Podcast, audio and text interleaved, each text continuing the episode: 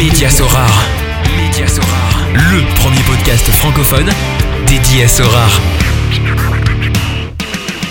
Salut, c'est Mehdi, Magic Mehdi sur Sorar. Je vous souhaite la bienvenue dans cette nouvelle édition, la neuvième du podcast Média Sorar. Comme à chaque fois, on va évidemment parler de l'univers Sorar avec un, et pour aujourd'hui c'est une invitée qui viendra nous partager son parcours, sa stratégie, ses passions, son sujet de prédilection. Elle nous racontera ses temps forts et moins forts et répondra avec moi à quelques-unes des questions posées sur le fil Twitter de Média Sorar et du sien également. J'analyserai aussi, comme à l'habitude, une galerie d'un auditeur alors lors de la précédente édition, j'ai pu accueillir Tom alias Fuzio, ancien spécialiste de l'achat-revente sur FUT FIFA, qui a troqué sa manette contre des cartes virtuelles et qui a fait de Sorar son activité principale professionnelle. Et aujourd'hui, j'ai le plaisir d'accueillir Marie LBI pour Marie la Belge Imaginaire, qui est la première invitée au féminin de ce podcast et qui viendra nous parler de son aventure Sorar et de sa vie bien remplie. Salut Marie. Salut Mehdi, comment vas-tu? Bah écoute très bien, merci d'avoir accepté mon invitation. Et euh, écoute je suis euh, honoré d'enfin avoir la jante une personne qui me représentante de la jante féminine euh, au podcast parce que oui, il y a aussi des femmes qui jouent et qui sont sur Sorar, donc c'est très chouette. Et en plus, euh, tu es une compatriote, tu viens de Belgique. Et oui, hein, euh, belge et, assez fière de l'être. Euh, ouais, il n'y a pas beaucoup de, filles sur Sorar. Et ben, tout grand merci pour l'invitation. J'espère que, que ça va bien se passer. Hein. Il n'y a pas de quoi. Euh, tu viens de quelle région en fait en Belgique Alors moi je viens de la région bruxelloise euh, et puis euh, on va dire que je me suis un peu expatriée un peu partout et là je suis dans la région de Namur. Ok, dans le Namurois, quel endroit exactement à Namur Fais un peu la promotion. C'est vraiment la frontière entre Namur et le Hainaut, donc je suis à une demi-heure de Charleroi, près des barrages de l'Odeur, etc. Si tu situes un, petit peu. Très chouette endroit. Et pour nos amis français, une petite bière à conseiller de ton coin Oh là, moi j'aime bien la bière des amis, mais c'est pas trop de mon coin. c'est moi dit. Ah bah écoute, Marie, présente-toi s'il te plaît. Euh, à nos auditeurs, donc euh, Marie et ton surnom sur Sorar, Marie LBI, euh, bah Explique-nous tout. Alors, euh, moi je m'appelle Marie, donc Marie LBI sur les, réseaux sociaux, j'ai un petit peu homogénéisé tout ça. Je suis un petit peu plus connue sous le nom de la pronostiqueuse aussi, puisque bah, je viens du, monde des paris sportifs. J'ai 26 ans et euh, je suis un petit peu quelqu'un qui touche à tout. J'adore tout ce qui est réseaux sociaux, etc. J'ai euh, créé la page Ma Pro League. Euh, il y en a beaucoup sur Sorar qui connaissent justement ce Twitter qui parle de l'actualité du football belge. Je suis diplômée en droit et puis bah, à côté de tout ça, euh, je fais un petit peu de tout. Je suis community manager pour une boîte de paris sportifs. Je commande des matchs de foot aussi euh, à mes heures perdues de temps en temps. Et puis, bah, accessoirement, j'ai commencé Twitch. Et ça va, t'as assez 24 euh, heures, ça te suffit pour faire tout ça? Bah ouais, j'ai même du temps pour regarder des matchs de foot et, me poser chez moi. Donc, comme quoi. Et, tu commandes des matchs de foot sur sur quelle chaîne? Bon, les Français connaîtront pas, je pense. je commande des matchs sur Eleven pour si un petit peu français, c'est l'équivalent de de Bean en mhm. Belgique. Pour le moment, je me limite au football féminin belge. Euh, mais bon, j'espère pouvoir commenter euh, de plus en plus de matchs et, euh, et, de tester un petit peu de tout, quoi. Ouais, je me suis, je me suis un peu intéressé à ça. Est-ce que tu, tu les commentes en direct dans les stades ou bien tu es dans un studio? Non, on est, on est dans des studios. je suis toute seule avec mes petites télés. J'ai le réalisateur dans les oreilles et, et je commente le match. Écoute, génial. Et tu fais ça depuis combien de temps? Écoute, depuis septembre. En fait, j'ai été contactée par Eleven pour commenter des matchs parce qu'ils cherchaient des voix féminines, je pense. Et donc, j'ai fait les différents tests et puis bah, ils ont, ils ont aimé ma voix et donc euh, je fais ça. De temps en temps, je fais euh, des déplacements pour aller voir les matchs justement et euh, noter tous les time codes, etc. pour faire les highlights. Donc voilà, ça occupe un peu mes week-ends.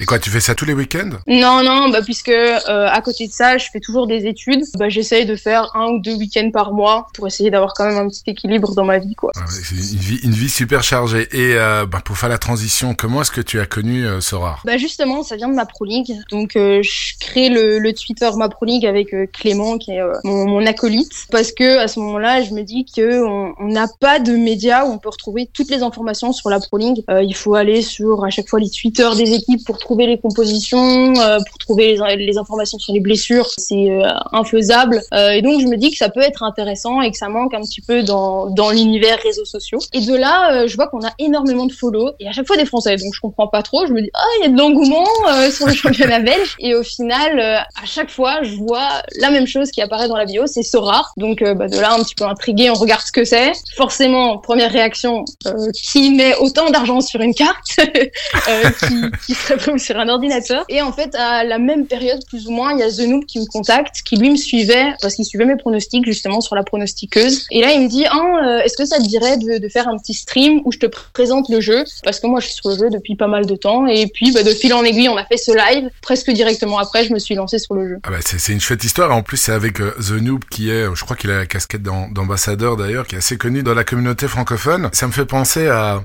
à des comptes Twitter maintenant de plus en plus de. Il y en a un, euh, un exemple concret où j'ai vu cette semaine, c'était le compte Twitter, je pense, des Kawasaki Frontal, et il recevait tellement de questions en fait de joueurs so rares qui demandaient est-ce que tel joueur est blessé et tout. Il en a eu marre, je pense, et il a mis un tweet. Euh, écoutez, euh, si c'est pour so rare, voilà, je j'ouvre, je sais plus, une sorte de cagnotte. Je crois que c'était My Coffee ou un machin comme ça, parce que il s'est dit ok, c'est chouette, je donne des informations somme toute globales parce que je suis fan de cette équipe-là, et puis c'est vrai que les sorariens sont absolument partout en train de contacter tous les comptes Twitter qui tournent autour du foot. Ouais, c'est assez spécial, c'est assez comique et ça me fait penser un peu à ton histoire avec ma Pro League. Tu as un compte Discord également avec ma Pro League? Ouais, c'est ça. Bah, un petit peu justement dans cette philosophie-là, euh, d'où est venue l'idée? On a quelqu'un qui nous a contacté en DM et nous a demandé en fait si c'était possible de nous remercier pour tout le travail qu'on faisait pour euh, pour la communauté rare. Et de là, on s'est dit bah, que ça pouvait être intéressant de, de, mettre en place un Discord où les, les informations seraient beaucoup plus centralisées pour quelqu'un euh, qui vient de Sorare et qui cherche vraiment rapidement l'information avant sa Game Week. Donc euh, typiquement, on a des listes par club avec à chaque fois les joueurs absents, incertains, etc. et la raison du pourquoi, du comment, etc. Et euh, un petit peu dans cette idée de cagnotte, euh, on demande une petite rétribution en contrepartie pour le travail fourni. Mais encore une fois, c'est plus, on va dire, la globalisation se retrouve sur le Discord puisque ben toutes les infos sont retrouvables gratuitement sur notre Twitter. Ok, super. Alors pour terminer ta, ta petite présentation, quelles sont tes passions dans la vie? Si tu as encore du temps en dehors de tout ce que tu m'as dit. Euh, le, le, foot, évidemment. Hein, bah, déjà, à cause, grâce à ma Pro League, je passe vraiment mes week-ends devant le football belge, notamment. Et euh, dès qu'il y a des petites possibilités de regarder du football étranger, je le regarde. Les réseaux sociaux, j'y suis depuis maintenant pas mal de temps. Euh, ma Pro League, la pronostiqueuse, maintenant Marie LBI. Et donc forcément, ça laisse pas de temps pour euh, d'autres passions. J'aime bien le voyage aussi, euh, mais souvent je, je lis un petit peu le voyage avec le football en allant voir un match quand, quand je peux. Donc voilà. C'est très très chouette. Bah, moi, je vais faire la même chose à partir de demain. je pars à Lisbonne avec une bande de managers néerlandophones de la communauté Sorar Belgium que tu dois certainement connaître. Et on part aller voir un, un match de foot. Donc on allie euh, voyage et foot. Ta passion du foot, elle vient d'où en fait? Ah bah écoute, euh, est-ce que ça viendrait pas d'une frustration à la base Peut-être? Depuis que je suis toute petite, je joue un petit peu au football, mais à la cour de récré, à la plaine de jeux, etc. Et euh, mes parents ont jamais voulu que je joue au foot. Pourquoi? Ben je sais pas. Je sais même pas en vrai. Et donc et donc du coup ben ils regardaient pas de foot. Je pouvais pas forcément regarder du foot à la télé parce qu'ils étaient pas trop pour. Et euh, en grandissant, en fait, mon, cousin m'a un petit peu euh, inculqué cette philosophie du football. Euh, on jouait en cassette à FIFA, à PES sur la PlayStation. Et puis en grandissant, ben, je me suis un petit peu, un petit peu libérée entre guillemets de cette mainmise par mes parents et bah, je suis tombée dedans quoi. Vraiment, j'ai commencé à regarder moi-même les matchs et à être totalement passionnée et amoureuse du football. Ouais, donc c'est pas venu de tes parents, c'est assez fou comme ça. pas du tout. Mais bon, c'est un, un, un contre-pied. Bah écoute, c'est pas plus mal. Euh, bah écoute, on va on va aborder ton bah, ton parcours, ton aventure dans Sorar. Pour les auditeurs, je vais rapidement présenter ta galerie. Donc tu t'es inscrite le 14 avril 2021, donc il y a un peu moins euh, un peu moins d'un an. Tu as 47 cartes, 44 cartes limited et 3 cartes rares. Tu as déjà remporté 30 rewards et tu as une galerie qui est estimée à 3 éthers ou 9000 9000 dollars. Donc c'est quand même c'est quand même pas mal et alors, euh, un pourcentage très intéressant, c'est que ton ratio reward par rapport au nombre de line-up que tu as aligné atteint quand même 42,25%. Donc ça veut dire que tu dois avoir des joueurs de qualité dans ta galerie. Ça, c'est pour la présentation de ta galerie. Donc maintenant, raconte-nous un peu tes débuts vraiment dans Sorar. Bah, t'en as un petit peu parlé. Hein. Je suis rentrée en, avril. Euh, C'était pas forcément la meilleure période puisque euh, avril, on le sait, c'est plutôt la, fin des championnats européens que le début. Et donc là, j'ai commencé avec 300 euros dans le jeu et je voulais pas me lancer à, à tout va et euh, acheter des joueurs un petit peu en veux-tu en voilà. Surtout que euh, on, on, va dire les termes, je suis un petit peu un rat et donc euh, je suis proche de mon argent.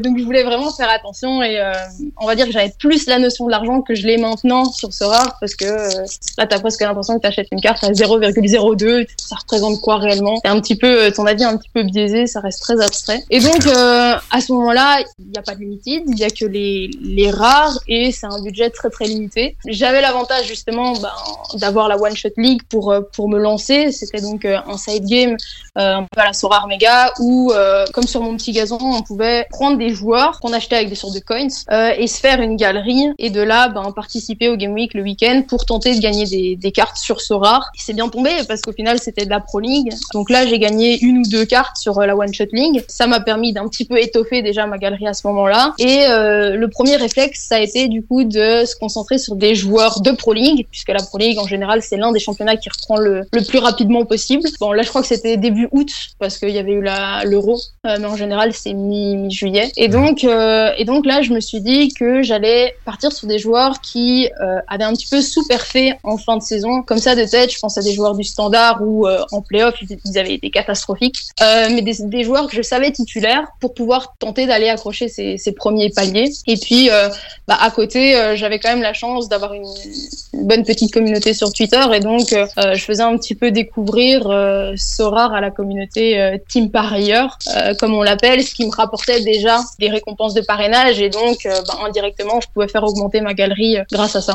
Ouais, d'une manière naturelle. Pour nos éditeurs, la One Shot League, bah, qui n'existe plus, était un side game qui a été développé, je pense, par Ubisoft en, en partenariat avec avec Sorar et, et c'est vrai que c'était c'est dommage que ça n'a pas été prolongé. Maintenant, il y a d'autres side games et peut-être qu'il y en aura encore d'autres qui seront spécifiques à certains en championnat. Donc au début, tu visais bah, principalement donc les, les paliers. Comment a, a, évolué ta stratégie? Parce que je vois aujourd'hui, bah, t'as plus que trois cartes rares. Ouais, et encore, c'est parce que c'est des gardiens asiatiques qui jouent pas et je me dis que si jamais ils jouent, c'est jackpot. Mais euh, mais comment est-ce que ma stratégie a évolué? Bah écoute, il y a eu la sortie des limited. Euh, J'allais chercher le premier palier, le deuxième palier, mais en termes de fun, on était proche du, du néant. Euh, voilà, j'étais presque certaine que mes joueurs seraient tout le temps titulaires parce que j'avais pris des joueurs titulaires. Ça avait un petit peu évolué avec l'achat d'un gardien, ce qui est déjà une sacrée somme en rare. Et donc au final, vraiment tous les week-ends, j'allais chercher mon petit palier, quoi. Et là, il y a les limited qui sortent et euh, ben, je demande justement à The Noob ce qu'il en pense et il me dit que limited ça pourrait intéressant parce que je pourrais justement avoir euh, ce petit pourcentage de fun en plus avec euh, ben, des possibilités de vraiment faire des choix le vendredi, tu vois. Parce que là, j'avais six cartes, j'alignais mes cartes et,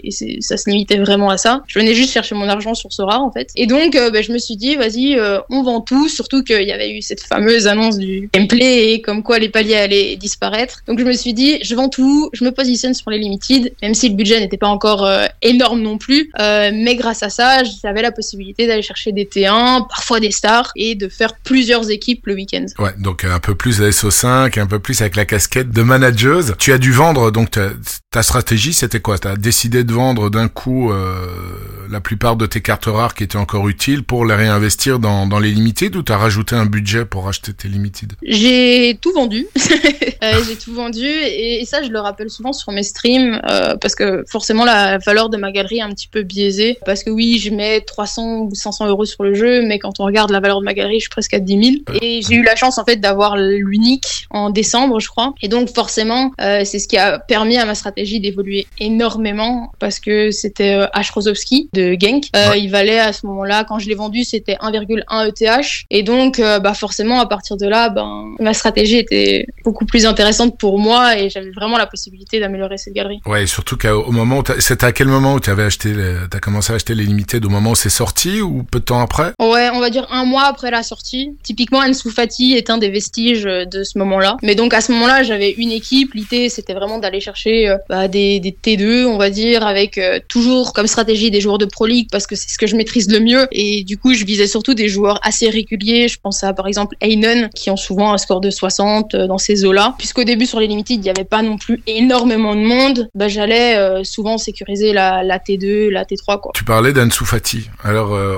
en regardant le, le, dernier tweet où tu annonçais à ta communauté que tu étais invité sur le podcast, tu avais dit ouais mais je promets je parlais plus euh, d'Ansu Fati. Alors, euh, moi, je voudrais quand même connaître cette histoire d'Ansu Fati.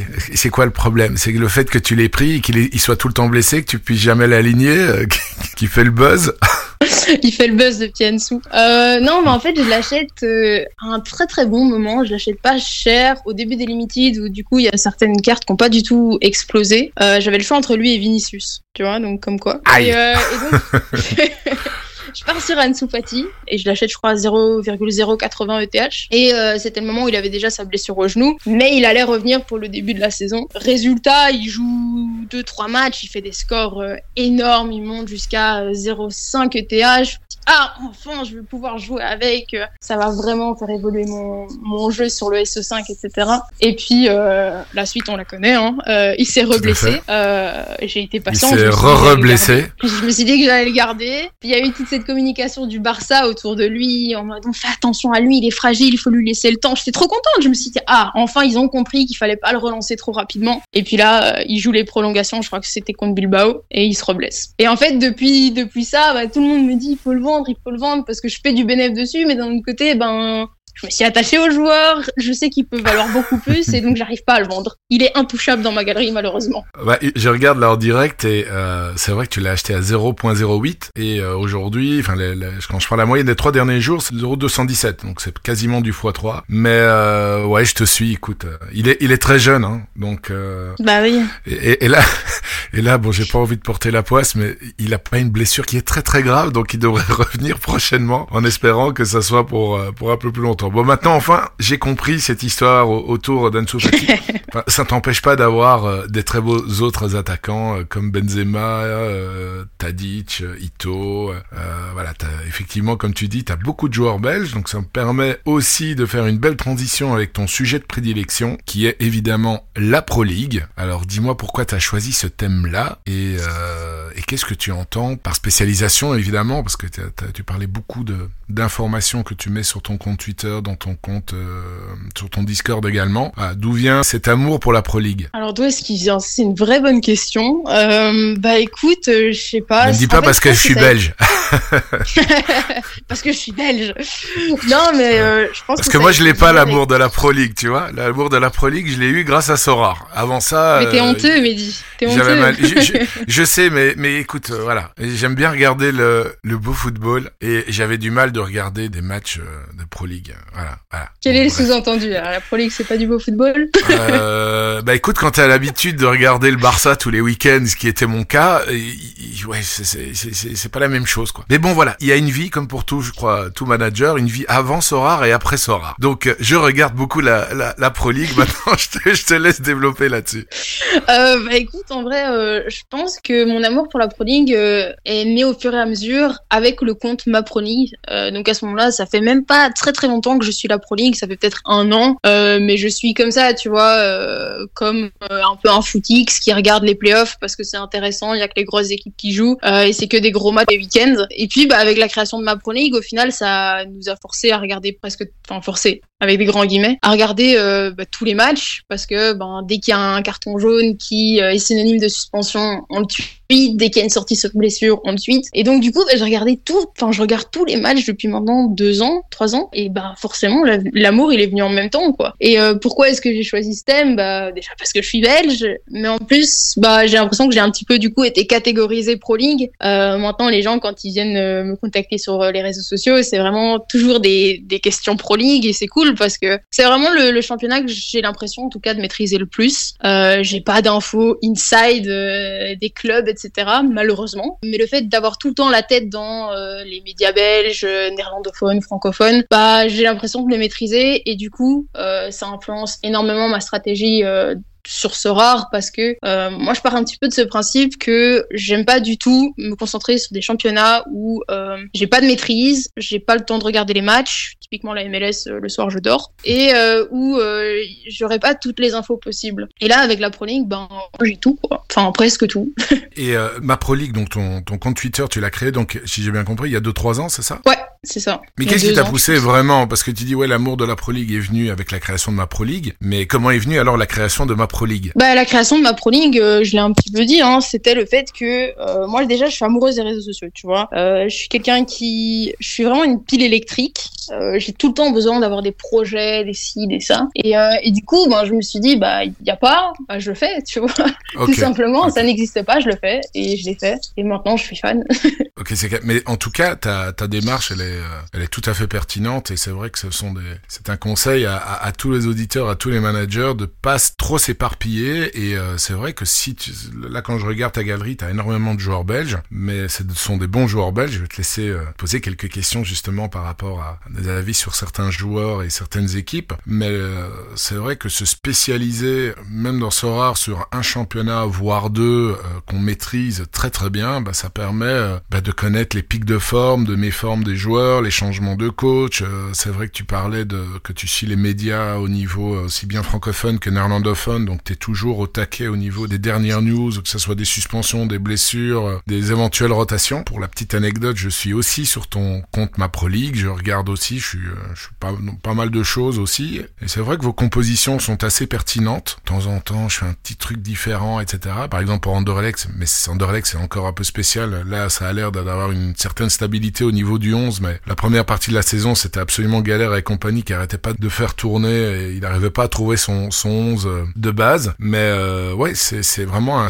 un super conseil de se spécialiser dans certains championnats. Alors, la Pro League. Est-ce que tu as une équipe préférée d'abord? Non, même pas. Euh, bah forcément, enfin, j'ai une équipe que j'aime bien chaque saison, tu vois, très très critique, ça fait très très critique. Je supporte pas d'équipe en Belgique, moi je suis une supportrice de Chelsea et, ça reste euh, Chelsea. Euh. Mais du coup en Belgique, bah j'ai l'impression que j'ai une approche totalement différente d'une supportrice, d'un supporter, et euh, je peux peut-être un petit peu plus apprécier le entre guillemets beau football, puisqu'on l'a compris, tu considères que ce n'est pas du beau football. euh, mais typiquement là cette saison, quand tu regardes des équipes comme l'Union, ben tu Ah, as des étoiles dans les yeux, quoi. Évidemment. Là, je te suis à 100%. Et même quand tu vois le Genk, bon, au début de saison, c'était un peu plus galère, mais quand tu regardes le Genk de l'année passée, et là, maintenant, ça commence à, à revenir aussi tout doucement. Euh, c'est vrai que c'est beau, euh, c'est beau à regarder. Donc, t'as pas d'équipe préférée. Alors, les équipes que tu préfères regarder, donc, cette saison, c'est l'Union. Voilà, je pense que la plupart des Belges sont d'accord. Et euh, tes joueurs, tes joueurs préférés en Pro League? Alors, mes joueurs préférés en Pro League, bon, il y a Ito, mais bon, ça, c'est un peu influencé par, euh, par sa carte Sorare aussi, euh, je pense. Non, mais je te suis. J'adore Ito aussi. Ah, mais Ito, c'est, c'est le joueur un peu de l'ombre. Bon, là, forcément, il fait des stats, donc on en parle beaucoup plus. Euh, mais il était un petit peu dans l'ombre d'un Bogonda, d'un Onuachu la saison dernière, alors que c'est lui qui les fait briller, tu vois. Donc, euh, Ito, voilà, c'est le crack Ito. Qui d'autre Je te suis à 100%.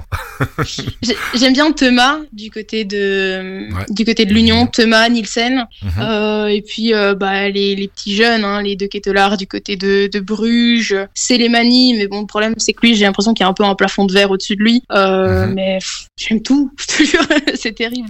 Ouais, c'est les manies, ouais, il est un peu, un- c'est- ça me fait penser un peu aussi à un Dompe aussi qui, euh, je veux pas dire Ouais. qui est un peu perdu à Zult, mais euh, voilà, qui, est, qui a un niveau clairement au-dessus euh, que le reste de l'équipe et un peu comme, un peu comme euh, c'est un peu spécial. Toi qui, euh, qui a pas mal d'infos, donc tu connais probablement des journalistes avec ton compte, euh, ce que tu fais euh, quand, tu commandes des, matchs de foot, tu dois avoir certains contacts avec des journalistes aussi. Ouais, j'en ai quelques-uns. Après, je t'avoue que c'est pas pas des contacts où je reçois des informations. C'est plus des journalistes qui nous contactent pour nous soutenir et nous dire qu'ils trouvent le projet dingue. Typiquement, il y a y a certains journalistes d'Eleven qui commentent le football belge tous les week-ends et qui nous envoient des messages en disant euh, ah on a activé les notifications sur votre compte parce que euh, c'est super intéressant les stats que vous sortez, etc. Quoi. Donc ça fait trop plaisir. Ah, c'est clair. Et euh, qu'est-ce que tu penses par rapport justement à la peut-être donner ton avis, ton sentiment par rapport à l'éventuel mercato, enfin pas l'éventuel parce qu'il y en aura un en fin de saison. Quels sont les mouvements que tu penses qu'ils vont se passer au niveau des différentes équipes Quand on prend des gros noms du, du championnat belge, quels joueurs tu vois partir dans d'autres championnats? Bah typiquement, hein, et on en parlait déjà la saison dernière, euh, Lang de Ketelaar, je pense que ça restera pas à Bruges, malheureusement. euh, du côté de l'Union, j'ai peur, j'ai peur pour eux, j'ai peur qu'ils se fassent euh, voler tous leurs hein. joueurs. je considère par exemple que Undav, qui part à Brighton pour 7 millions, c'est un vol. Mais on, on, le sait, euh, Brighton est c'est un club satellite, l'Union de Brighton, et donc forcément il y a dû avoir des, des arrangements, etc. Et donc euh, malheureusement, voilà. Mais à mon avis, ça m'étonnerait pas de voir par exemple du Thomas qui parte, du Nielsen, à Genk, on parlait beaucoup de Noachu qui voulait partir lors du, du précédent mercato et qui était un mhm. petit peu étonné de pas avoir de, de grosses offres sur la table. Genk en demandait pas mal aussi en termes d'argent. Euh, ça m'étonnerait pas de voir Ito partir aussi. Mais après, c'est toujours très compliqué de donner des, des, pronostics sur des départs parce que t'as des joueurs qui, qui explosent. La saison dernière, Bogonda, Onuachu, Ito, tu te dis, il y en a forcément des trois qui part. Au final, ils sont tous les trois là, tu vois. Ouais, c'est clair. Après, t'as l'offre et la demande, mais bon, c'est pas vraiment des pronostics, mais ce sont des idées. Je te suis aussi par rapport à, Noah Lang, qui avait débuté la nouvelle saison un peu sur le même rythme que l'année passée, c'est-à-dire euh, c'était monstrueux. Là, c'est un peu plus compliqué. Euh, dans la tête, c'est compliqué aussi. Puis il y a, je sais pas ce que tu penses de Openda euh, vitesse. Moi, je, je sais pas. Je pense peut-être que euh, Openda prendra la place de, de Noah Lang la saison prochaine à Bruges. Qu'est-ce que qu'est-ce que tu en penses? Euh, Moi, j'ai un avis assez pessimiste par rapport à Openda, dans le sens où bah, il en a un petit peu parlé dans la presse. Hein. Il a dit que euh, pour lui, ce serait un, un peu en arrière de revenir à Bruges. Donc on voit que dans sa tête, il a pas forcément envie d'y rejouer. Et en fait, mhm. je pense que le problème d'une équipe comme Bruges, c'est que bah, c'est le tout tout gros favori du championnat. Et euh, la plupart des équipes attendent cette équipe euh, du club de Bruges avec un bloc bas. Et Openda, pour moi, c'est un joueur qui joue sur sa vitesse, qui a besoin d'espace pour être justement un joueur de qualité, ce qui retrouve parfaitement en Eurodivisie, tu vois. Mhm. Donc je me demande s'il serait capable de performer autant en Pro League ou pas. gros point d'interrogation. Bah, après, quand tu regardes ses stats euh, en ouais, 21 euh, ah ouais, il a, si je me trompe pas, enfin toi tu, tu, tu sauras certainement mieux que moi, mais il a pas égalé les statistiques de Lukaku euh, en U21 au nombre de buts marqués. je me demande s'il a même pas dépassé. Tiens. Je sais pas du tout, mais bon, à ce stade, on est très très content qu'il soit belge, tu vois.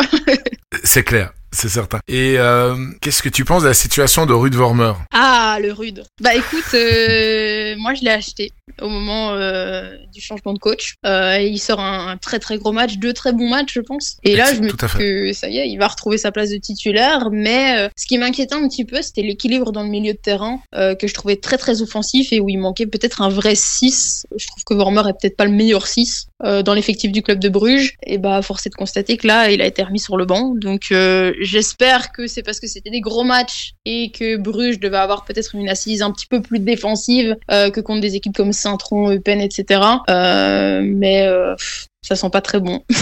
Non, effectivement, surtout qu'avec Clément, il avait déjà été mis euh, pas mal de fois sur, sur le banc. Le nouveau coach arrive et je suis d'accord. Ce qu'il avait dit dans la presse, c'est qu'il était content de retrouver un peu sa, place de prédilection en, en numéro 6, même s'il est, euh, pour c'est vrai, pour un défensif, un milieu défensif euh, quand même fort porté sur l'attaque. Et là, c'est étonnant. Et puis le, le, le, joueur là qui a, il a d'ailleurs fait un gros match qu'il a remplacé au, au dernier match en, en, numéro 6, Ritz. Ouais, il y a Ritz et puis t'as l'autre aussi. Ah, Odoy. Odoy, exactement.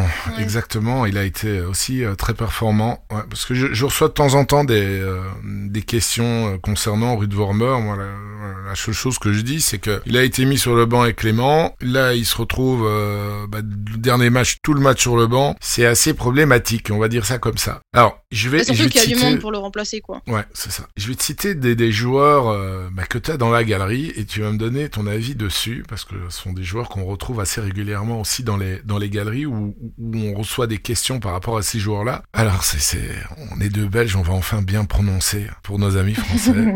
Rob Schoofs. Qu'est-ce que tu en penses de notre ami Schoofs Bah écoute, euh, j'aime beaucoup et euh, bah là son L5 est énorme parce qu'il est ultra décisif. Euh, l'avantage d'un Schoofs en tant que milieu de terrain, en fait, à mes yeux, euh, c'est qu'il est dans une équipe ultra offensive. Il tire les corners et donc, bah indirectement, qui dit but sur corner dit passe D. Donc j'adore Schoofs.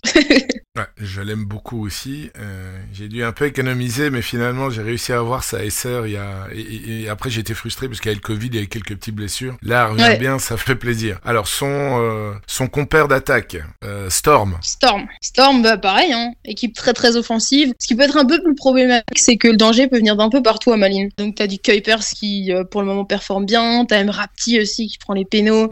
Mhm. donc Storm est un petit peu le troisième couteau, mais mais je l'aime beaucoup quand tu regardes un petit peu son ses scores. c'est un attaquant ultra régulier et donc bah, moi c'est ce qu'il me faut. Moi j'aime trop la régularité. J'ai trop du mal avec l'écart type et la frustration d'avoir un joueur qui fait 30. Mais bon, ça c'est personnel. Euh, ouais, non, je, le partage aussi. Moi l'écart type, je le garde un peu pour les, euh, les grosses divisions, je veux dire ça comme ça. Où je me dis, bah il y a pas trop de chance de toute façon euh, parce que j'ai pas j'ai pas les, les, plus belles cartes pour faire du, des gros scores. Donc c'est en général en, enfin moi personnellement en D2 où je mets bah les gars, j'ai un, un, bel exemple d'écart type. Tu prends Frimpong de Leverkusen, l'arrière droit, lui, il te fait des matchs à 80, 85, mais vraiment. Et puis, euh, il te fait trois matchs à 25, 22, 32. Donc, euh, lui, c'est vraiment l'exemple même du... Voilà, c'est tout ou rien. C'est vraiment, soit c'est, c'est vraiment nul, ou soit c'est super top. Donc euh, là, c'est bien, mais c'est vrai que quand tu veux encaisser des rewards régulièrement, vaut mieux avoir quelqu'un qui soit constant. après, tout dépend de la stratégie, mais bon, moi, j'aime bien avoir des, des rewards, et je pense que c'est la même chose pour toi. Et puis, surtout, si ces joueurs qui sont constants sont, sont décisifs, bah là, c'est aussi bingo. Donc, je vais te citer un autre joueur, Lior Refailov. Ah, il est récent celui-là. Hein. Il est récent. À la base, Zeno m'avait posé pas mal de questions par rapport à lui, euh, parce que tu sais, en début de saison, il m'avait invité pour parler un petit peu de, de la saison à venir. Euh, il était d'ailleurs très étonné que je ne voyais pas euh, Genk euh, dans le top 4. Écoute, regardez le classement. Mais euh, Rafaelov, euh, ce qui me faisait peur, c'était son âge et son arrivée à Anderlecht. Ah oui, Anderlecht. J'avais peur en fait qu'il soit recruté uniquement pour jouer les compétitions européennes et apporter son expérience parmi la, la jeunesse anderlechtoise. On sait que c'était le gros problème de l'équipe qui était très très jeune. Et au final, bah, on l'a vu, hein, la compagnie, il a son 11 qui bouge très très peu. Euh, je pense que si ça doit bouger, c'est peut-être Olson à Chimeru, euh, euh, Magalan euh, de Bast ou un Delcroix. Et donc, bah, Refailov, il tire les pénaux, il fait des gros scores pour un milieu de terrain. Tu vois, je ferais un peu une analogie avec Payet en Tchal, mais peut-être que certains vont, vont crier. non, non, ouais, ben c'est, pas le même niveau, sauf que. À moindre mesure. je suis d'accord avec toi. Voilà, Refailov, c'est quand même un superbe joueur. moi, j'étais frustré frustré au début de saison parce que j'avais sa SR depuis la, la, la, saison passée et puis je jouais pas. Je me dis mais comment est-ce possible qu'un joueur aussi talentueux, il y a quand même deux ans, il était soulier d'or, donc il mm. avait euh, quoi 33, il avait euh, quasiment 34 ans quand il a gagné le soulier d'or. Donc euh, pour nos amis français, c'est le, le, titre de meilleur joueur du championnat belge. Et là quand il, il a quand recommencé à, à jouer et qu'il est rentré dans le 11 de base, donc voilà, il, a, il montrait l'éclat de son jeu. C'est vraiment un très très beau joueur, très intelligent et il méritait un peu plus euh, que de rester aussi longtemps sur le banc. Maintenant, la compagnie, il est tellement imprévisible, même si je suis d'accord avec toi, là, ça commence depuis quelques semaines à, se stabiliser au niveau du 11 et, et, ça tourne, ça tourne vraiment pas mal. Maintenant, la saison prochaine, est-ce que tu le vois toujours titulaire ou pas? Comme il a un contrat de deux ans, il a encore une saison supplémentaire. Gros point d'interrogation, non? Clairement, clairement, gros point d'interrogation. Euh, ça va dépendre aussi de leur mercato, je pense, parce que je pense que là, actuellement, dans leur effectif, euh, Compagnie n'est pas du tout satisfait par euh, un joueur qui pourrait le remplacer. Euh, on l'a vu, mmh. je fais une saison très très compliquée. Il euh, y a Raman qui pourrait peut-être jouer un petit peu plus bas, mais il veut l'utiliser en super sub. Et donc bah de là, je me dis Amouzou, mais Amouzou, est-ce que c'est pas plus un ailier ailier? Ça manque beaucoup plus de finition. Enfin, Amouzou, tu l'utilises sur le côté parce qu'il court vite, quoi, tu vois. Ouais. Donc bon, je, je continue. Tu as trois cartes de Odidja. Là, on va penser que j'abuse peut-être un peu. De Ghent, Ghent, euh, la gantoise. Ouais, euh, Vadis, Vadis, bah, il s'est blessé. Malheureusement, c'est un joueur assez fragile et tu comprendras dans ma galerie que j'ai pas mal de joueurs fragiles.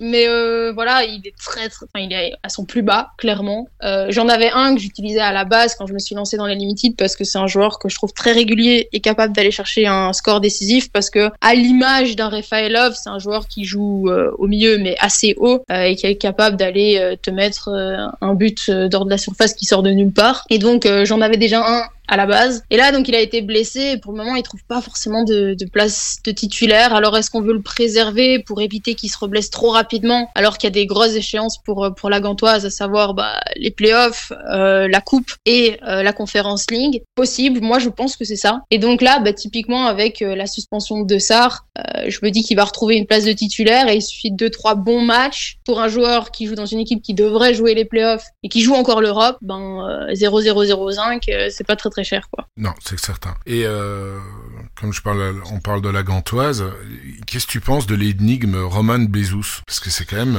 assez Moi, spécial j'ai- son, j'ai trop son parcours sur- cette saison. C'est c'est- c'est fou quand même. Ben, en fait, c'est la gantoise typiquement, quoi. Il y a des joueurs qui s'installent, qui sont pas mauvais, mais qui du jour au lendemain disparaissent. Et c'est le cas de Bezos. Alors, je crois que lui euh, a vérifié parce que je suis pas certaine du tout. Je crois qu'il est en fin de, contrat. de contrat à la fin de la saison. Tout à fait. Il est en fin de contrat. Et que du coup, euh, je me dis, ça vient peut-être de là, il veut pas prolonger, et du coup, Van Azebroek le met pas dans ses plans et lui fait comprendre que euh, voilà, c'est pas grave, on jouera sans toi. Euh, maintenant, le problème avec la Gantoise, et j'évite d'avoir trop de cartes de la Gantoise, c'est que l'effectif est assez étoffé et ça fait tourner. Il n'y a pas vraiment de joueurs qui sont euh, totalement indiscutables, mis à part peut-être euh, un Nga2, un Dessart, un Tissoudali de Poitre, qui est le chouchou de Van Azebroek. Donc, euh, trop d'interrogations et euh, encore une fois, dans ma stratégie, je veux pas de point d'interrogation. Je veux pas me dire, ah, peut-être que non. Non. Je veux un gars qui sera là, c'est tout.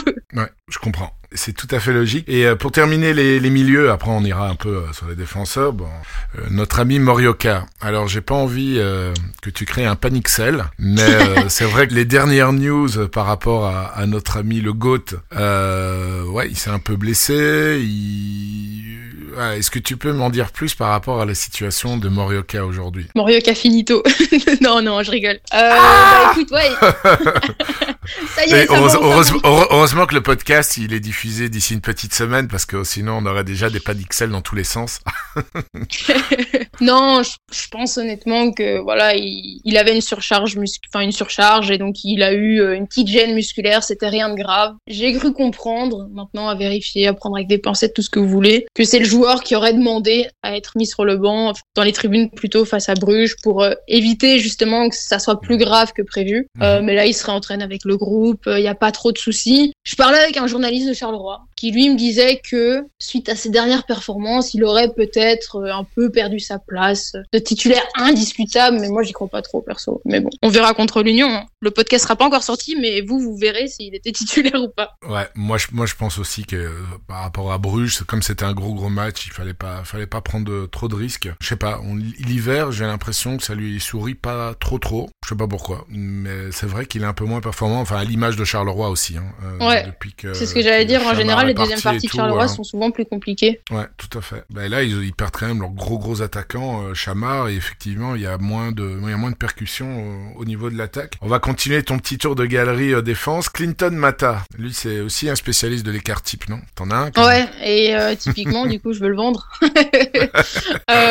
Pourquoi? Ben, je l'achète pareil au tout début des Limited, je reste dans ma Pro League et tout, et je me dis que ça peut être très très intéressant. Il jouait en plus de ça la Ligue des Champions, donc c'était bon, on n'avait pas encore eu les donc je savais pas qu'ils allaient jouer le PSG, euh, Manchester City. Mais donc c'était intéressant, Clinton Mata. Là, ce qui est intéressant dans son L5, qui a pas mal augmenté, euh, c'est que pour le moment, en tout cas, il est replacé en défense centrale. Et on sait que les défenseurs centraux sur ce rare, ça score mieux que les latéraux. Je me dis, je me dis tout simplement, bah, pourquoi pas, euh, pourquoi pas le garder un petit peu plus et, et voir ce que ça peut donner, parce que je pense qu'en tant que défenseur central, ça peut être très intéressant au niveau de son scoring. Ouais, les défenseurs centraux sont beaucoup plus constants. Il y avait justement une étude qui avait été faite par, euh, par un de mes invités, Tekoma, le data analyst, qui avait euh, clairement démontré que bah, les défenseurs centraux, au niveau de la constance des points, il n'y a pas mieux. Il y a quelques exceptions vraiment de, latéraux qui, euh, qui scorent très très bien.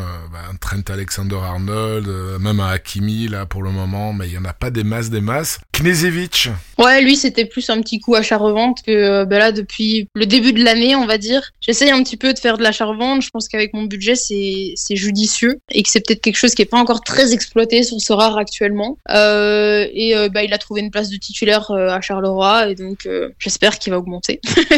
Ouais, ça fonctionne pas trop mal avec le nouveau défenseur central, là, Valentine, Valentine Ozornois-Fort. Il est, Ouais, il, lui, il est il pas est- mal. ah, il est vraiment pas mal. Et bon, et pour terminer le petit tour, tu as Wesley Hoot, le défenseur central d'Anderlecht. Ben, un crack, hein. Franchement, je trouve mal, que son lui, hein. scoring est énorme. Ouais. Pas énorme. On se comprend. Mais euh, je veux dire qu'il est très très régulier et euh, il est méta-Sorare en fait.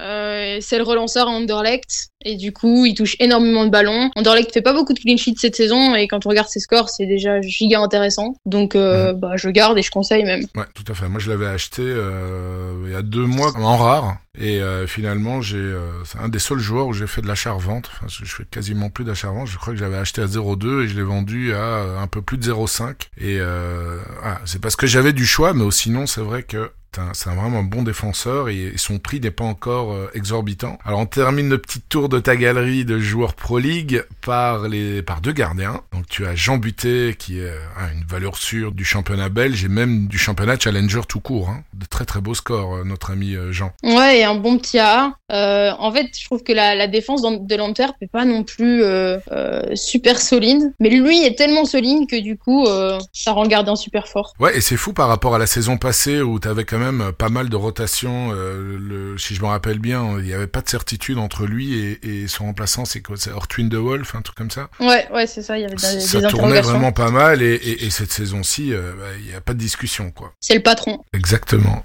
Et alors, ton gardien, ton deuxième gardien, Marco Ilic, aussi très bon gardien U23, euh, pourtant dans une équipe euh, qui fait pas partie du top comme euh, comme Courtrai. Ton avis sur lui? Ouais, bah écoute, c'est assez solide. Hein. Euh, bon, Courtrai, c'est pas une équipe que j'affectionne particulièrement. Je trouve que c'est un peu l'équipe de milieu de tableau qui sert à rien entre guillemets. Ils iront pas chercher le top du top et ils redescendront pas. Mais Illich, je le trouve assez intéressant. Alors pour tout dire, là, c'était plus un trade avec avec Depay parce que j'avais peur qu'il que Depay chute et donc j'ai accepté ce trade. Euh, mais au final, euh, c'est Illich qui a chuté malheureusement euh, suite à bah, une non titularisation parce qu'il était malade et derrière bah, c'est trois buts contre contre le Berscott. Donc euh, voilà, on attend sagement, mais je me fais pas de soucis pour lui. Bah, c'est fou, hein. les prix en, en limited, c'est beaucoup plus, enfin ça, ça varie d'une manière quand même très très forte par rapport aux, aux autres raretés, je trouve. Le, les limited, Ah, c'est vraiment deux, trois, c'est terrible. c'est- fou. Un but et le joueur s'envole. Ouais, exactement. C'est, il y en a beaucoup, je pense quand même, qui font de l'achat-revente même en limited, hein, étant donné le volume Oui, de cartes. oui, je pense. Alors pour euh, terminer ce sujet de prédilection, quels sont pour toi, pour nos éditeurs, quels sont les joueurs vraiment qu'il faudrait suivre, les, les jeunes joueurs du championnat belge? J'ai vu euh, euh, bah, les deux derniers matchs, ou en tout cas le dernier de Genk, euh, le, le jeune Oyen qui était euh, qui était titulaire, il a même marqué, je pense hier, où il a été décisif en tout cas lors, contre Malines. Est-ce que tu as d'autres joueurs? Tu parlais tout à de De Bast, le jeune De Bast, le, le, d'Anderlecht. Qu'est-ce que tu penses d'eux et est-ce que tu as d'autres joueurs qu'il faudrait euh, suivre? Bah donc forcément Oyen, hein. mais là le problème c'est que le prêt a explosé après son but euh, et après sa titularisation, je pense. Il a reçu pas mal d'éloges euh, d'anciens joueurs, etc. Et il a vraiment quelque chose de plus euh, à voir euh, s'il reçoit de plus en plus de temps de jeu, mais euh, mais c'est vraiment quelqu'un de, un joueur assez intéressant. Forcément, il y a énormément de joueurs de l'académie d'Anderlecht. Hein. Là, quand on voit que De Bast a un place de titulaire en l'absence par exemple d'un Hout ou suite à la blessure de Delcroix et que Magalan est, remis sur le banc, ben, forcément on s'interroge. Il y a des joueurs comme Streikens du côté d'Anderlecht. Je pense à des joueurs à Bruges aussi, à Sandra qui avait eu pas mal de temps de jeu avec euh, avec Clément. Il avait d'ailleurs été titularisé en Ligue des Champions. Euh, ouais, bah, en fait, c'est l'avantage d'un championnat comme la Pro League, le championnat belge, c'est que bah, les, les talents en général naissent chez nous. Bon, le désavantage, c'est qu'ils restent pas très très longtemps, mais euh, ça nous permet bah, de, de dénicher quelques petites pépites, quoi. Après, je t'avoue que d'un point de vue stratégie sur Sorare, je suis pas très pépite, quoi. Ouais, Toi, c'est le SE5. Bah, en fait, les pépites, je trouve qu'avec mon budget, c'est pas le plus judicieux de d'attendre. Non, de t'éparpiller, tout à un fait, de- trop long terme. Voilà, tu es éparpillé et puis surtout euh, avec les joueurs que tu as, bah, tu es compétitive euh, bah, à chaque game week et puis ces pépites là, tu peux les gagner en reward aussi. Et, euh, Clairement. Et là, c'est et là c'est chouette parce que tu dois rien sortir et tu tu peux les gagner ou tu peux échanger par rapport à, un reward. Donc il y a, euh, je pense, enfin c'est pas je pense, c'est question juste de, de, point de vue et de stratégie. Moi j'ai un peu la, la, même que que la tienne, c'est-à-dire quand j'ai des bons joueurs en, en vue, bah, j'espère les gagner euh, ou bien avoir des joueurs de la même valeur que je pourrais échanger pour justement les les avoir. Et pour revenir à, à Oyen, moi je l'avais acheté en rare lors d'un Power Hour, je pense, quand quand les prix avaient explosé au mois de mars, donc c'était un peu avant que tu t'inscrives sur le jeu et j'avais vraiment payé cher pour les pour l'époque parce qu'il y avait tout qui avait pumpé. Je dis bon bah je vais le garder, hein, ça sert à rien de le vendre au tiers du prix et, euh, et ben là maintenant je, je, suis content de l'avoir et je vais le garder parce que c'est vrai que c'est c'est vraiment un beau joueur. Marie, je te remercie euh, pour euh, les explications concernant ton sujet de prédilection est donc la, la Pro League que j'aime aussi. Ne t'inquiète pas, je la suis maintenant euh, avec euh, avec grand intérêt. Et euh, bah écoute, maintenant je vais, bah, comme à chaque podcast, analyser une galerie. Donc tu peux souffler, tu peux tu peux boire ou manger si tu as envie et ou bien participer. Donc j'en ai pour maximum, je pense 5-10 minutes. Alors podcast invité belge. Ben j'ai choisi un auditeur belge aussi. Son nom de manager Sorar c'est je vais pas le prononcer parce qu'il y a que des consonnes, c'est PRPLZ. Et euh, quand je lui ai envoyé euh, bah, mes questions, il m'a dit qu'il était belge expatrié en Argentine, Buenos Aires.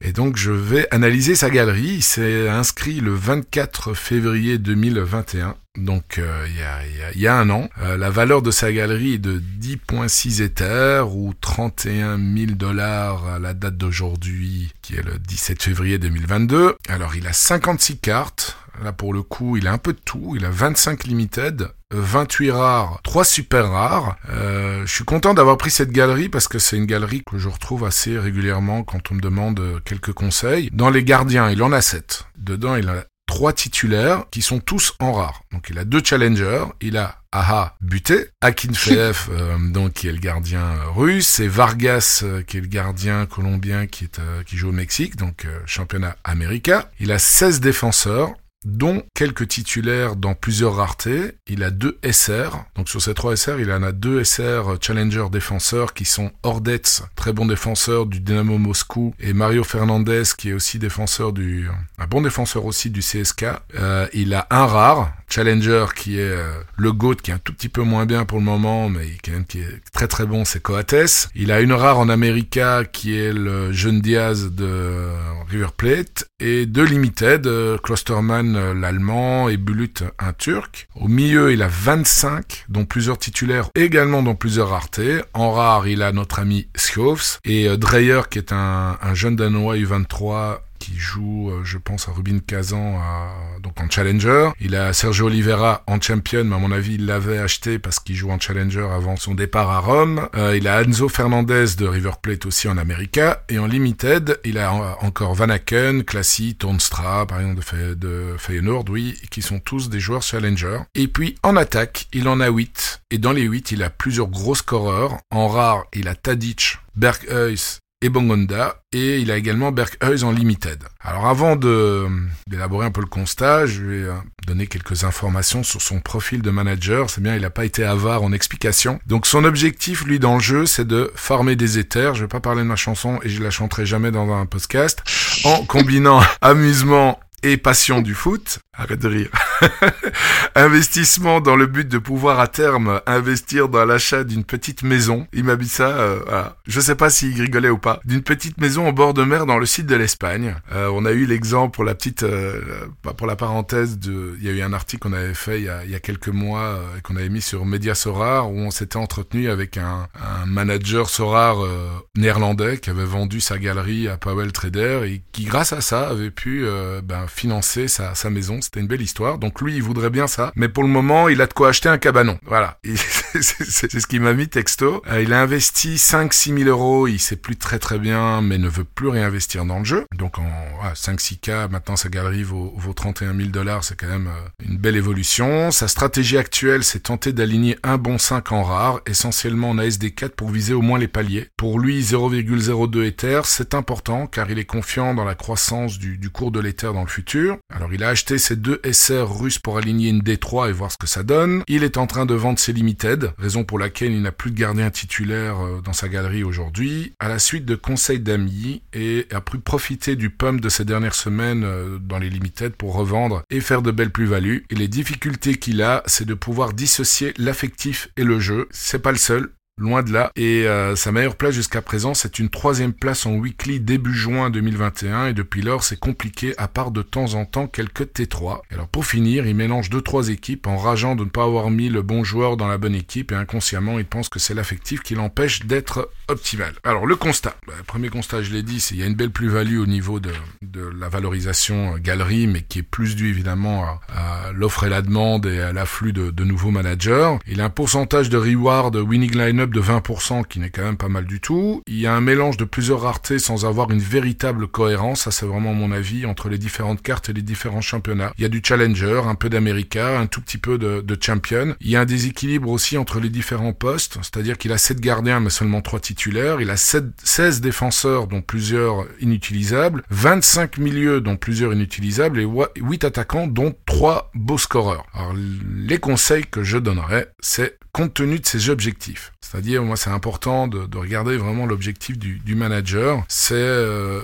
essayer de glaner de temps en temps des belles, beaux euh, rewards. Je sais que tout le monde dit belles rewards. Moi, j'ai un peu de mal. J'aime bien dire un beau reward. Enfin, soit, on va dire des, des belles récompenses. Alors, il faut absolument éviter d'inscrire un maximum d'équipes en espérant un alignement de planètes et optimiser d'abord une seule équipe. C'est vraiment le conseil que je donne toujours. Faites du gros et puis si vous avez la possibilité ensuite de faire d'autres équipes avec les joueurs qui restent, c'est bien. Mais il faut essayer de maximiser ses chances et euh, les maximiser. Ce n'est pas inscrire un maximum d'équipes, mais c'est inscrire un minimum d'équipes avec que des que du lourd au niveau des match Enfin, après, euh, tout dépend des, paramètres dont on tient compte pour euh, l'élaboration des line-up. à l'heure actuelle, son équipe la plus performante sur papier, c'est en rare, Buté, Coates, Schoofs au milieu, Tadic et en extra, soit Berkhuis, soit Bongonda. Donc quand ici la ligne est une grosse équipe comme ça, bon, ce sont tous des joueurs challenger, euh, il devrait taper, je pense, assez régulièrement des, des même en même en All-Star où c'est compliqué. Là, euh, ah, il devra un peu choisir. S'il inscrit en challenger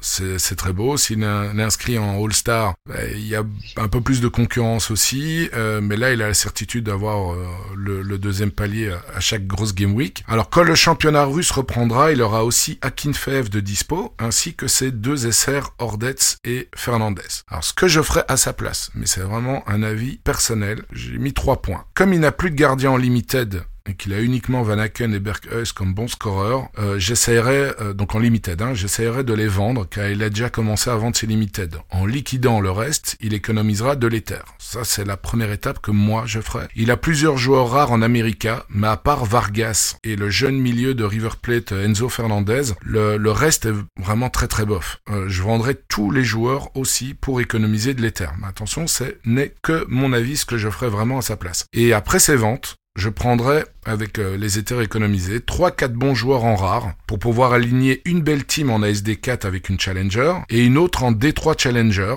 ou en AS Pro en fonction des match avec les deux SR russes. Parce que s'il met Akinfeev, Ordetz, Fernandez en extra, il a trois joueurs russes, il lui faut encore deux joueurs rares pour aligner une des trois, que ça soit en challenger ou, en pro. De temps en temps, euh, je peux mettre une full challenger en pro en fonction des match Et donc, comme il a cinq excellents joueurs là que j'ai cités avant, euh, même six euh, si on prend euh, Bongonda, ben, voilà, s'il en prend en tout 3-4, il pourra aligner à chaque game week deux très belles équipes. Et avec ça, je suis je pense vraiment que ça devrait lui rapporter euh, quelques rewards et de temps en temps de bien meilleure qualité que les T3 qu'il prend de temps en temps pour le moment. Voilà, je sais pas si tu as bien suivi euh, Marie, je sais pas si tu as un avis aussi là-dessus. Bah oui, moi je suis d'accord avec toi. Hein. Euh, toujours privilégier la qualité à la quantité. J'avais eu un petit peu ce, cette problématique où je me suis dit est-ce que c'est pas intéressant que je commence à monter une champion c'est euh, enfin une champion plutôt. Champions League mhm. euh, encore en tête. Et, euh, et à ce moment-là je me suis dit qu'il valait mieux vraiment bien sécuriser la chal bien sécuriser la S essayer de les améliorer un maximum.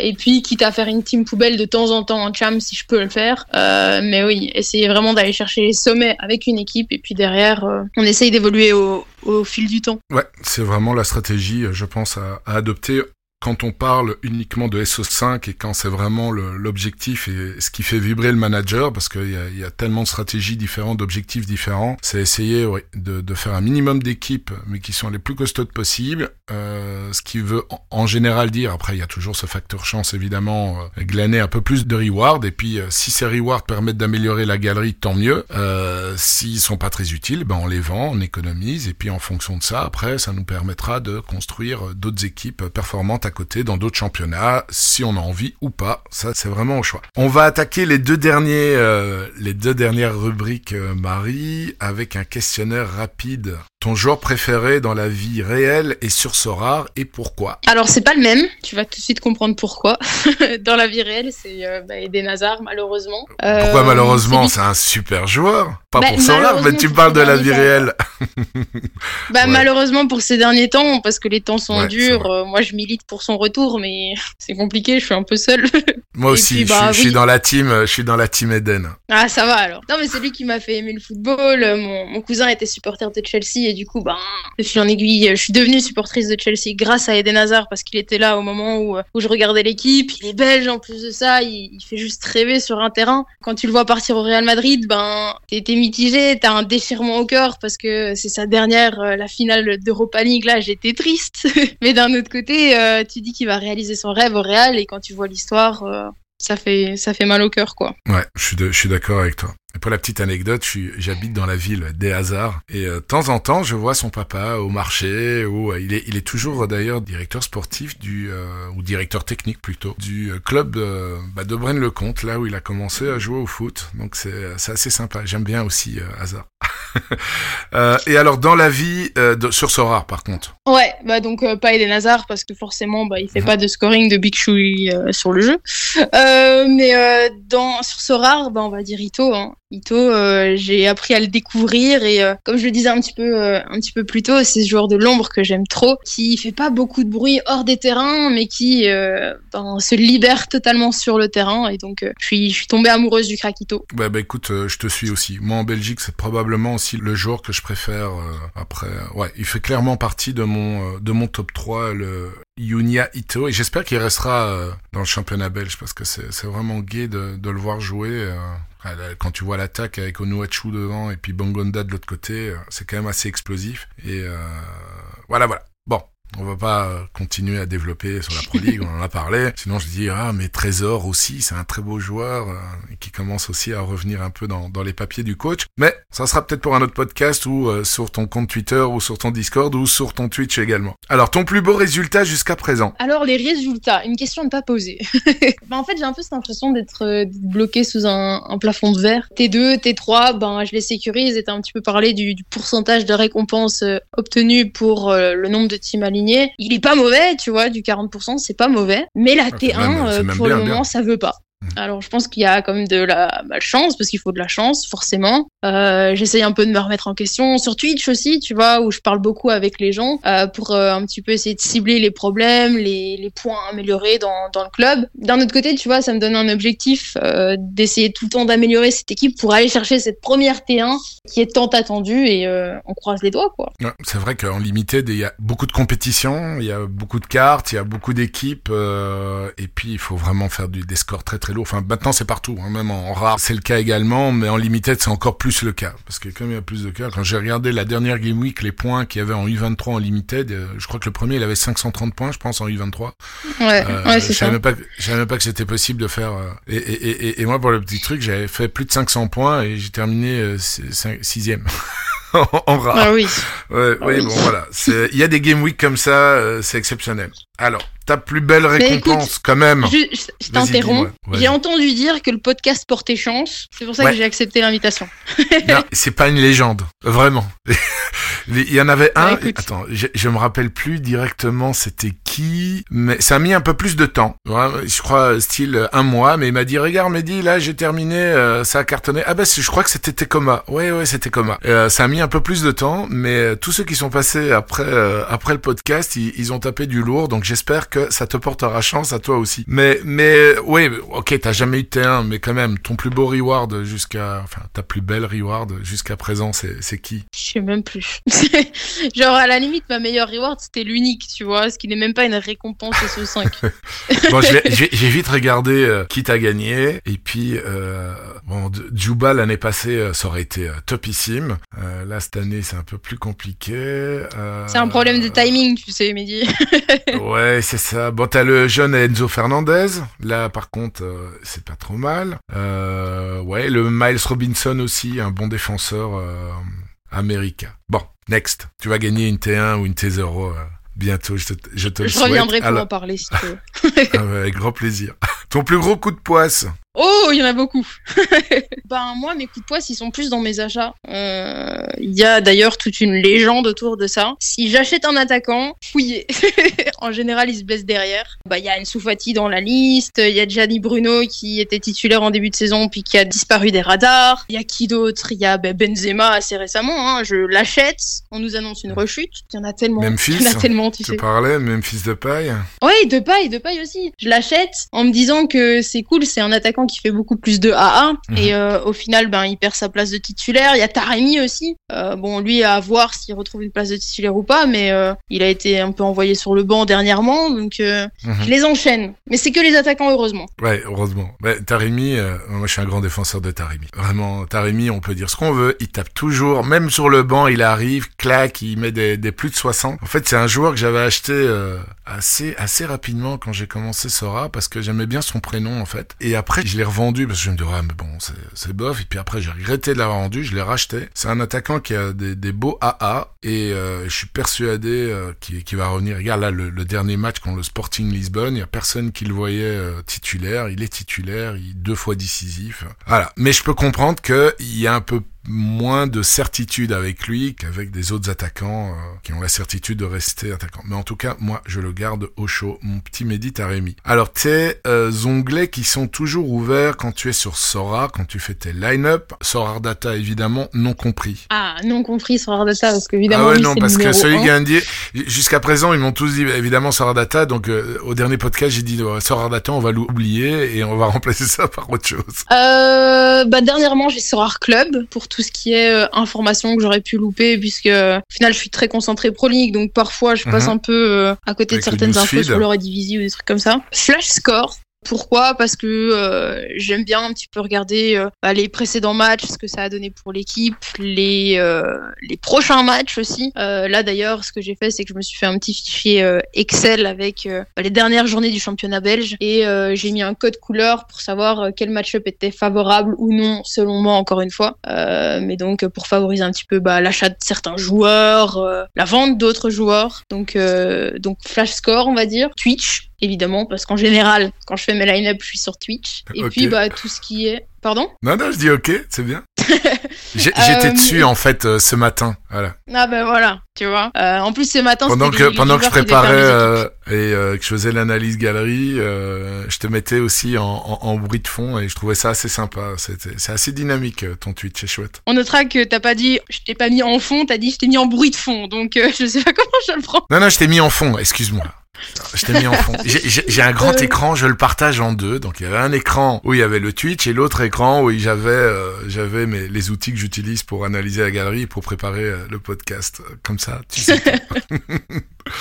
Euh, donc Twitch et si je devais donner un, un autre, bah ce serait bah, déjà Google pour euh, bah, regarder les, les infos, euh, on va dire plus médiatiques, les articles de presse, etc. Et puis bah, tout ce qui est side game, hein, Sorar Mega, Academy. En tant que bon rat, ben dès qu'il y a une possibilité, on y va. hein. voilà, exactement. Il faut pas hésiter. Et alors dernièrement, ton joueur à suivre. Attention, c'est un attaquant. Donc attention à la malédiction. mais c'est euh, c'est Tissou Dali. Hein. J'en parlais un petit peu précédemment. Pour moi, c'est un titulaire indiscutable à Gand, euh, la Gantoise, euh, Gent pour certains. Il est titulaire indiscutable, une équipe qui joue encore l'Europe puisqu'ils sont qualifiés en Conference League. Et euh, ben, on l'a vu, hein, il est parti à la Cannes, donc il avait pas mal baissé à ce moment-là puisqu'il n'était pas titulaire avec le Maroc. Et il a laissé... Un gros gros trou à Gand qui manquait énormément d'automatisme et de, ce créateur capable d'aller chercher les buts. Et euh, bah il est revenu, je crois qu'il met un but, une assist. Donc euh, le petit Dali, pas très très cher pour un attaquant de Chal. Non, c'est vrai que c'est un, un très bon joueur. Et euh, son compatriote Amala, tiens, qu'est-ce que tu en penses? Moi j'aime bien ce joueur, je l'ai aussi en, en SR. Après, il est pas aidé par les performances du standard. Ouais, on en parlait un petit peu ce matin justement sur mon live. Il est, il est pas très très cher actuellement. Le problème d'un Amala, c'est que euh, bah forcément il est dans une mauvaise équipe, enfin un mauvais standard, un très très mauvais standard, et Mhm. qu'à chaque mercato on l'envoie partout. Et puisque le standard a besoin d'argent, bah j'ai peur de sa destination. C'est ce qui me stresse un peu. Ouais. Moi, je serais content, je t'avoue. serais- Après, s'il va, il part dans un championnat non couvert par Sorar, ouais, c'est pas de chance. Mais c'est quand même, il a quand même du talent. ce- et, et- et C'est il est clair. assez jeune aussi. À la Coupe d'Afrique, il a fait quand même, il, a fait un énorme match. Je sais plus contre quel adversaire. euh, je sais plus si c'était le premier ou le deuxième match du, du, du Maroc. C'est un joueur quand même talentueux qui est souvent, enfin, l'année passée, il était quand même euh, une fois sur deux, je veux dire, en moyenne décisif avec le standard. Mais c'est vrai que cette année, c'est assez catastrophique. Il ne peut pas faire des miracles, surtout qu'il est aussi au niveau physique, il est, il a aussi quelques petits pépins de temps en temps, notre ami euh, Selim. Ouais, je suis, je suis assez d'accord avec toi. Et puis il y a aussi le côté mental, tu vois. J'ai l'impression que si le standard sombre, il sombre aussi. C'est pas le, le Mhm. joueur qui va se révolter, et essayer absolument de porter l'équipe. Parfois, il va se prendre le rouge un peu débile parce qu'il est énervé et qu'il a subi trop de fautes et qu'il a l'impression qu'il n'y a pas de justice ou des trucs comme ça, tu vois. Ouais. Un peu comme Noah Lang, euh, mais en, en un peu moins fou quand même. Ouais, quand même. ouais, quand même, il faut le préciser. Bah Marie, on va terminer par la dernière partie de cette émission. C'est questions-réponses. Alors il y a quand même pas mal de questions qui ont été posées sur ton fil Twitter par certains membres de ta communauté. Alors il y en a un qui dit bah, j'aimerais entendre parler des papy Vormer et RFA I Love. C'est fait, check. Euh, question de Wally. En l'état actuel de Sorar, bien que cela soit difficile de s'y projeter complètement par le manque d'informations, communication, en plus de ta structuration actuelle à court moyen terme, disposes-tu d'une stratégie à long terme? Si oui, laquelle? Bah, à long terme, c'est compliqué, hein. c'est ultra compliqué. Je dirais plus que j'ai une stratégie moyen terme où bah, là, l'idée, c'est de euh, améliorer les équipes, comme on en a parlé lors de l'analyse de galerie, améliorer un maximum pour justement essayer d'aller toucher les sommets. Une fois que ça c'est fait, euh, essayer de créer un peu plus de quantité, du coup, parmi la qualité, euh, en mettant euh, en place une champ, euh, peut-être une Asia, peut-être une America. Et puis, je pense vraiment rester sur des limited, typiquement. Je pense pas venir m'aventurer sur sur des, des rares, des SR uniques. je pense vraiment rester dans le jaune. Et Mhm. puis, bah, ça reste du Sora sans être du Sora. Essayer bah, de continuer à fond Twitch, tu vois, pour faire vivre mon aventure Sora sur Twitch. C'est un truc que, que j'aime beaucoup. Bah, écoute, c'est chouette. Et c'est vrai que les limited, vu comme c'est parti, quand tu vois les prix et tout, bah, on en a déjà parlé avec euh, d'autres invités euh, du podcast, dont Maxime, par exemple, euh, de Soror, le créateur de Soror Data, qui disait qu'il y a de fortes chances quand même, probabilité, que les limited soient les rares d'aujourd'hui, d'ici un voire deux ans. Donc, je pense que rester dans limited et être performant dans limited, je pense que c'est une bonne stratégie aussi. Deuxième question de, de Wally. On te connaît pour être une grande amatrice de football, mais est-ce que d'autres sports te passionnent particulièrement? Envisages-tu de mettre un billet sur les nouveaux sports à venir du côté de Sorar et est-ce que tu aimerais en voir un en particulier être mis en place? Bah, le foot restera quand même le, le number one. Euh, J'aime beaucoup le hockey sur gazon euh, Mhm. parce que j'en ai fait et qu'en Belgique ça reste un sport euh, national assez important. On est quand même champion du monde. Ouais, et champion olympique. Est- Est-ce que je mettrais un, un biais sur les autres sports? Je pense pas. Ça c'est plus dû à ma philosophie ou euh, que ça soit dans les paris sportifs ou même sur ce rare. J'ai toujours du mal euh, à parier, à partir sur un truc que je maîtrisais pas. Et euh, je considère que le tennis par exemple, j'en fais, mais je maîtrise pas assez euh, le, tennis, la NBA, n'en parlons pas. Moi à 23 h je suis au lit avec ma tisane, donc la NBA non. Donc je pense pas mettre de, de biais sur les autres sports. Et s'il y a du foot féminin, parce que clairement les, news qu'on a eu ces derniers ces derniers mois, l'objectif aussi de Sorar de développer, de montrer, de mettre en avant en fait le sport féminin, dont le foot féminin. Donc ça, je pense que c'est quasiment acquis que le foot féminin va va débarquer sur Sorar à un moment donné. Euh, là non plus. Ou Bah là quand je même? considère pas que c'est un autre sport, tu vois. Euh, Mhm. je considère que ça reste du foot. Mais tu t'y connais bien aussi en sport féminin au niveau au niveau mondial? Mondial, non, mais je pense que du coup, je m'y intéresserai parce que Mhm. ça m'intéresse. Je m'y connais en Belgique parce que forcément, c'est des matchs que je commande, que je vais voir. Euh, maintenant, le problème du football féminin, c'est que à l'heure actuelle, suivre du football féminin, avoir des informations sur le football féminin, c'est très très compliqué. Compliqué. Euh, c'est encore très euh, pas sombre, mais tout est, est occulte, tout est caché, Euh, et donc du coup, euh, impossible d'avoir des infos et de suivre des matchs. Typiquement en Belgique, c'est l'un des gros problèmes, je trouve, euh, c'est qu'ils essayent de mettre en avant le, le championnat belge et ça tant mieux. Euh, Mais euh, t'as un match qui est diffusé sur les 4-5 du week-end, tu vois. Et donc, ben c'est impossible de suivre les matchs. T'as un match tous les samedis à 14h, mais c'est tout. Et c'est dommage. Mais c'est sûr que si le sport féminin et le football féminin sur ce rare, je vais m'y intéresser, ça, ça vous pouvez y croire. C'est clair. C'est pas comme en France aussi. Là, il y a quasiment toutes les semaines euh, de matchs de foot féminin sur des, sur des chaînes françaises. Alors, question de Carelito Di Marzio. Est-ce encore intéressant d'acheter au Brésil quand on voit les prix qui ont explosé deux mois avant la reprise? Voilà, moi je te laisse répondre. hein.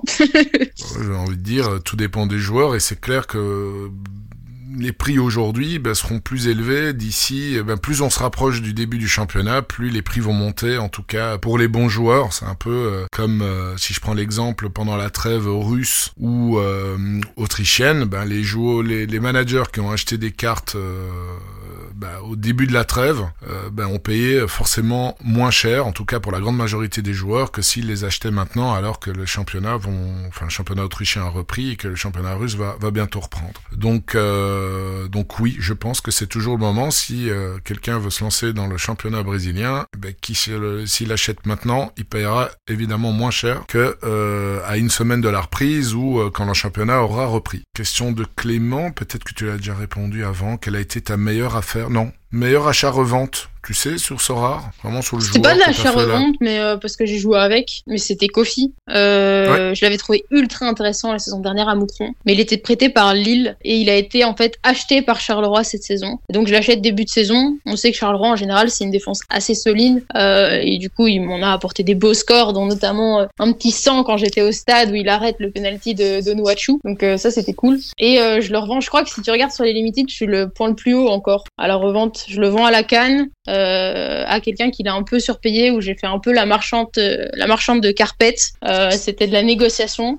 mais j'ai été forte Non, mais c'est c'est comme ça qu'il faut faire. Écoute, quand t'as envie Ah bah oui. un joueur, tu vas pas le vendre quand il est pas utilisé. euh, ça, c'est une certitude. Donc c'est vrai que le, le vendre juste avant la, la canne, euh, c'était c'était vraiment le bon timing. Euh, Il y J'espère a- je crois qu'il y va- avait une, remettre weekly et, euh, et en plus il avait 10% parce que je- moi mes, mes joueurs squattent le training et il avait 10% et euh, à la base je le mets pas du tout en vente et le gars me contacte sur Discord pour savoir si je le vends pour la weekly où il y avait vraiment que de la canne et là je lui dis bah je suis pas vendeuse mais je vais voir le prix et je vois que le prix a explosé. Et donc je me dis euh, bon bah je vais le vendre je le reprendrai après si je le veux vraiment. Et euh, du coup bah, j'ai joué sur ça. Je lui ai dit 45 fois que j'étais pas vendeuse. Donc moi s'il n'acceptait pas mon prix c'était pas mon problème. Et puisqu'en plus de ça j'avais les pourcentages bah il a craqué hein.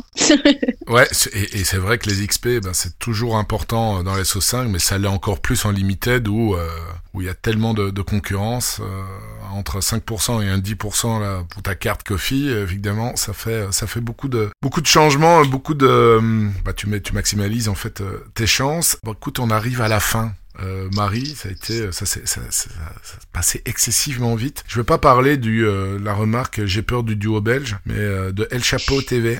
Mais j'aimais bien ta réponse, comme quoi il n'y aurait pas de problème de prononciation sur nos joueurs. Euh, et ça vaut aussi pour les Hollandais, euh, euh, chers amis, euh, parce que Bigelot, ça va pas le faire. Oui. La première fois qu'on m'a dit, eh oui, Bigelot, mais je dis, mais si il y a un joueur qui a un nom, Bijol. Il y a, il y a un- et moi je dis, mais il sait pas prononcer Bijol, il dit Bigelot. Mais je dis, non, non, il joue aux Pays-Bas, dis, C'est qui Bigelot Bon voilà, Baylo. Voilà, quand c'est IJ, c'est Hey, c'est comme Wijnaldum, non, c'est Wijnaldum. Voilà, est-ce que tu as encore un exemple, Marie, avant de, avant de terminer, comme ça on... ah mais il y a le, le hein. moi euh, les Verskaren ou je sais pas quoi là les Schkof euh, non parfois euh, tu sais je, je pense à faire une vidéo tuto des prononciations juste pour les joueurs Sora Écoute, si tu veux, je veux bien y participer, on va rigoler. let's go on le publiera sur Media Sora Ok. Bah écoute, pour terminer, j'ai encore une toute dernière question. euh, si tu avais un conseil ou plusieurs conseils euh, aux managers, à nos auditeurs, vas-y ta carte blanche euh, bah, Ne pas se jeter bêtement, je le répète souvent. Essayer d'avoir sa stratégie, euh, de pas acheter les cartes et puis penser à cette stratégie, non, penser à, à la stratégie au préalable. Essayer de rester sur des championnats qu'on qu'on maîtrise, où on a les informations. Et puis euh, la qualité, hein, la qualité. Ne pas commencer à essayer d'aller chercher plein de, de, petits joueurs partout, de, de, futures pépites. Ça peut être une stratégie, mais quand on a un petit budget et que l'idée mhm. c'est d'être performant SO5, bah euh, non, il faut prendre des joueurs réguliers qui seront titulaires, qui font des scorings assez euh, équilibrés. Et je pense que c'est des bons petits conseils pour commencer en tout cas. Je valide Marie. Merci beaucoup euh, pour ta participation et, euh, et ta bonne humeur parce que ça fait ça fait plaisir d'avoir quelqu'un qui soit tellement passionné. On sent la passion quand tu parles. Et bah écoute, je te souhaite une très bonne fin de journée, des belles game week et je pense que je serai un peu plus sur ton Twitch parce que c'est gay, c'est gay, pas en bruit de fond mais en, son principal c'est voilà, c'est chouette. C'est euh, il y, a, y a de l'animation, il y a de la passion et, euh, et c'est top euh, d'avoir d'avoir quelqu'un comme ça dans la communauté. Merci à toi Marie. Bah écoute, un tout tout grand merci pour l'invitation. C'est passé super vite et bah hésite pas hein, si, si tu veux me réinviter, j'ai deux trois petits sujets dans le sac à dos. Donc avec grand grand plaisir en tout cas. Bah écoute, on en parlera en coulisses. Merci, salut. On remercie encore notre invité Marie alias Marie LBI. J'espère que ce podcast vous a plu. N'oubliez N'oubliez pas de commenter et de faire des suggestions dans les commentaires du compte Twitter de Mediasorar ou en allant directement sur le site de mediasorar.com. Et si vous désirez que j'analyse votre galerie comme celle de PRPLZ aujourd'hui, suivez le compte Twitter de Mediasorar et le mien. Il ne me reste plus qu'à vous souhaiter des excellentes Game Week et des jolis rewards comme d'habitude. C'était Magic Medi de Mediasorar.com. Mediasorar, le premier podcast francophone dédié à Sorar.